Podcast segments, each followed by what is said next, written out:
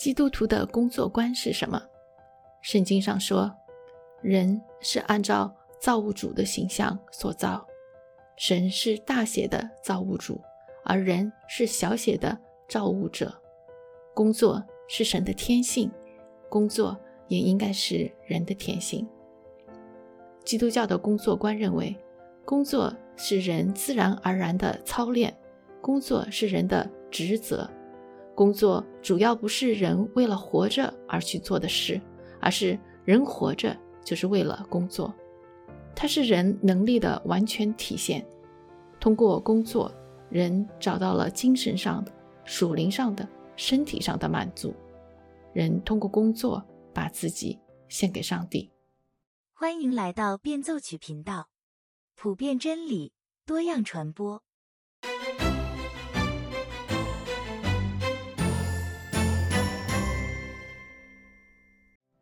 随便浏览一下有关生产力方面的书，总是这种标题：一周工作四小时，告别拖延脑，时间活用术，提高效率的二十四小时管理秘籍。每天准时下班的超强工作术，这类书籍背后反映的是一种工作观，那就是工作是让自己过上幸福生活的一种手段。提高工作效率，越快把手上的事情做完，就越多闲暇时间，就可以过真正想要的生活。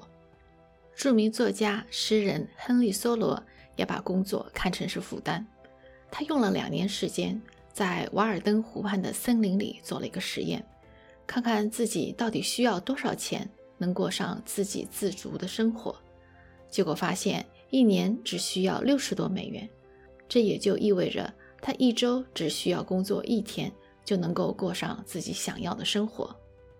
今天和大家介绍的这篇文章却提出了一个完全不一样的工作观。这篇文章叫做 “Why Work？为什么工作？”作者是英国著名的侦探小说家、剧作家 Dorothy Sayers（ 多罗西·塞耶斯）。他在这篇文章里指出，工作不应该被看成是为了赚钱而必须要做的苦差事，工作不应该是我们现在熟悉的朝早九五，更不是马云倡导的九九六。工作应该是一种生活方式，人的天性通过这样的生活方式得到锻炼。得到愉悦，得到满足，而一切都是为了神的荣耀。工作观的重新定义，会让我们整个生活甚至社会面貌一新。对现代人来说，塞耶斯不是一个熟悉的名字，可是，在八十年前，他可算得上是一位非常知名的作家。对普通大众来说，塞耶斯的侦探小说与阿加莎·克里斯蒂的侦探小说一样出名。而且，塞耶斯的粉丝还会说，他的侦探小说写得更加精彩，值得反复阅读。它里面刻画的人物，个个都生灵活现，剧情是为人物定制的。阿加莎·克里斯蒂的书读一遍就够了，因为他的小说是以剧情为主，人物只是为了剧情的需要来配备的。换句话说。读塞耶斯的侦探小说，你是在读人生；而读阿加莎·克里斯蒂的小说，就好像看好莱坞大片，虽然剧情紧张，但是不值得回味。塞耶斯也是 C.S. 路易斯为数不多的几个女性亲密好友之一，他们彼此通信长达十五年之久，从文学创作到神学教义，从写作教学到家庭养鸡。他们在信里无所不谈，可以这么说，塞耶斯作为一名女性作家，在 C.S. 路易斯的写作过程中，为他提供了许多深刻的、独特的亮光。塞耶斯的这一篇《Why Work？为什么工作》全文一共一万三千多字，中文版的翻译我没有找到，所以我自己稍微翻译了一下，全文放在我的网站上。那么今天在节目中和大家分享的主要是这篇文章的后半部分。如果您听了以后觉得有点受启发的话，那么我建议您可以再去网站上把全文通读一遍。它的前半部分主要是在讲英国在二战时期的计划经济，让人重新认识了消费。塞耶斯以此开头，介绍了他对工作观的反思。他写这篇文章的时代背景，与我们现在的经济气候似乎没有什么特别多的联系，但是。从理解整篇文章的角度来说，读了前半部分，理解它背后的逻辑、它的论证过程，还有它的展开描述的话呢，就会对它的结论更加心悦诚服。好了，话不多说，我们现在就开始吧。我们生活在一个鼓励消费、鼓励浪费的时代，因为没有消费就没有就业，而没有足够的人就业，就不会有足够的消费。我们陷入了一个怪圈，就好像在笼子里踩着转轮不能停下的小仓鼠，我们越转越快，直到崩溃。可是说老实话，我们到底需要多少东西呢？打开抽屉，里面零零散散的各种便宜的小玩意儿、小物件到处都是。广告商、制造商甜言蜜语地告诉我们：“因为你值得拥有。”其实那不过是变相的利用我们的虚荣、我们的嫉妒，甚至是我们的无聊，让我们一次又一次的掏出钱包，买下那些到手之后就不会再看第二眼的东西。塞耶斯在这里说道：“我们可以在一夜之间颠覆这个为了利润而制造垃圾的经济。我们不需要立法，也不需要革命，我们要做的仅仅就是拒绝与他合作。”也就是说，我们要有一套全新的工作观，把工作看作是为了赚钱而做的事。这种想法在我们心中根深蒂固。可是，如果我们不用金钱来衡量工作，而是以工作本身的价值来衡量工作的话，那将是一个革命性的改变。我们不会问一间公司它能赚钱吗？而是它是一家好公司吗？我们不会问一个人他做什么，而是他的工作有价值吗？我们不会问一件商品能不能诱使别人来买，而是它有用吗？质量好吗？关于职业选择，我们不会问一个月能挣多少钱，而是它能最大限度地锻炼我的能力吗？你注意到了吗？我们改变了提问的方式。我不再问相对价值，而是在谈绝对价值。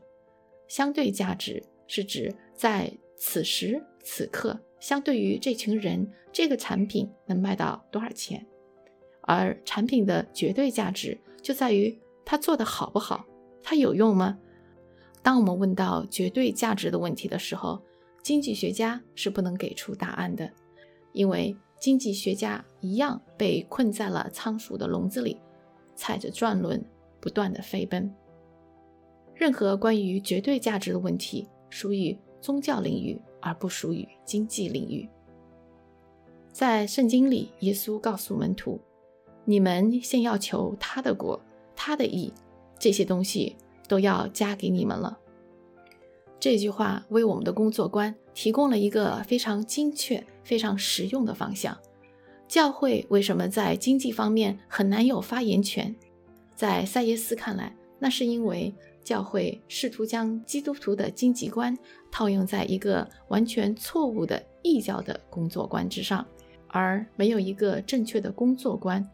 基督徒对经济的理想计划不过是空中楼阁，异教徒的工作观就是争取准时下班，周末不要加班，甚至。通过各种方法提高生产率，做到每周只工作四小时，甚至靠被动收入得到财务自由。那么，基督徒的工作观是什么？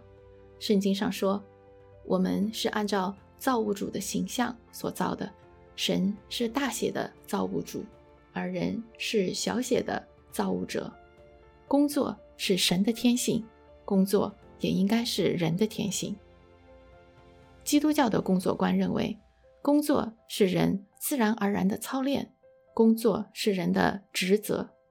工作主要不是人为了活着而去做的事情，而是人活着就是为了工作，它是人能力的完全体现。通过工作，人找到了精神上的、属灵上的、身体上的满足。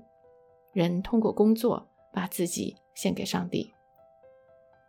工作是人生命的尺度，我们的能力有了一个展现的窗口，我们就得到满足。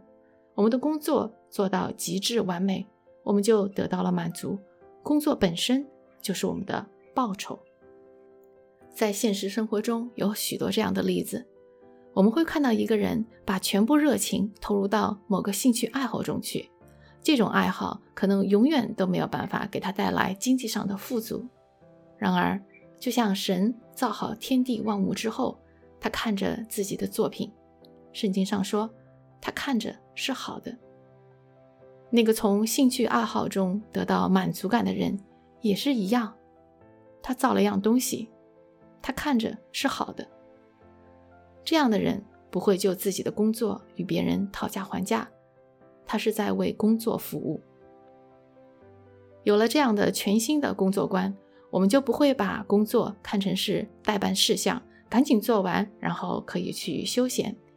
就像一周工作四小时那本书里建议的那样，我们会把闲暇时间看成是改变一下节奏，让我们头脑一新，然后。回到让人愉悦的工作中去，因为工作是一种生活方式，工作是一种氛围。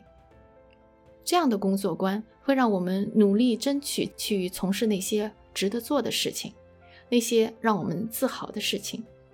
我们会要求自己参与制造的东西是好东西。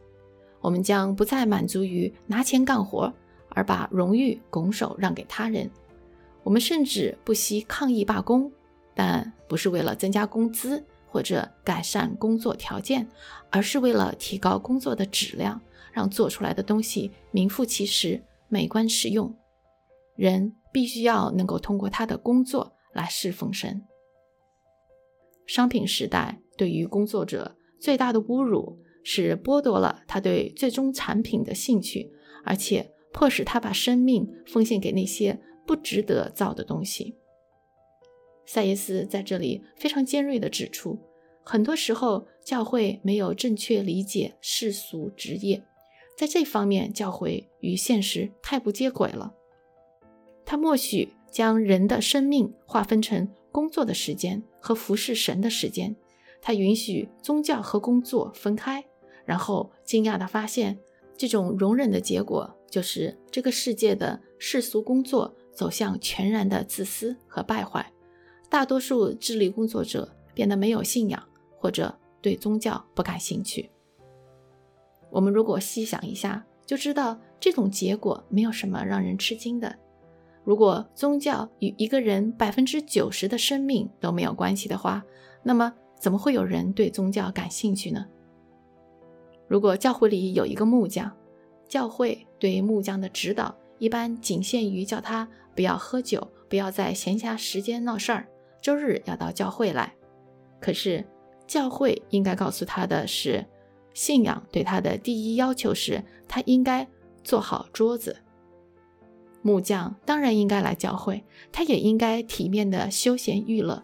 可是如果他一天八小时，一周五天是在用蹩脚的木匠活来侮辱神的话，那去不去教会又有什么关系呢？拉萨勒的木匠铺里从来不会出现弯曲的桌腿或者关不上的抽屉，就算有的话，也没有人会相信它是由那双创造天地的手做出来的。基督徒要记住这一点：每一个工作者，不管是在家带孩子的，还是公司里做 CEO 的，神呼召他们通过自己的工作服侍神，而不是在他们的工作之外服侍神。使徒们抱怨他们不应该离开传讲神的话语而去摆桌子，这是对的。他们的工作是传道。如果一个人的呼召是把桌子摆得很漂亮，那他也同样可以提出正当的抗议：我不应该离开餐桌去传道。基督徒唯一的善功就是把自己的工作做好。教会要做的是教导人成为基督徒。他们做好本职工作，就像为神在做。这样一来，他们做的所有的工作就是基督徒的工作，无论是在教会讲道，还是在大街上扫马路。塞耶斯在这里举了个例子：有一年，他有一出戏在伦敦上演，演出结束之后，一位可爱的虔诚的老太太来找他。老太太被舞台上的四个大天使打动了。这四个天使相貌俊美，穿着厚重的金色长袍，从头到尾都站在舞台中央，从脚跟到天使翅膀顶部有十一英尺之高。老太太天真的问。选天使的标准是不是看他们有高尚的道德？塞耶斯回答说：“挑选演员首先考虑的是他们的体型和体能。天使必须要有良好的体能，因为他们要在舞台上站上两个半小时，穿戴着全套的戏服，还要带上大大的翅膀。他们不能晃来晃去，不能乱动，更不能晕倒。他们还必须能够以悦耳动听的声音。”来讲台词，演技当然还要过关。所有这些条件都满足之后，才有可能考虑道德品质。而第一重要的就是要准时到场，保持清醒。因为幕布准点拉开时，一个醉醺醺的天使是很不成体统的。就他的品德而言，只要他的行为不出格到让剧团不和。